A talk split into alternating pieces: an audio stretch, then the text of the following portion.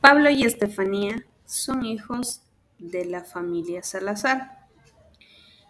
Los niños entusiasmados llegan a casa después de la escuela.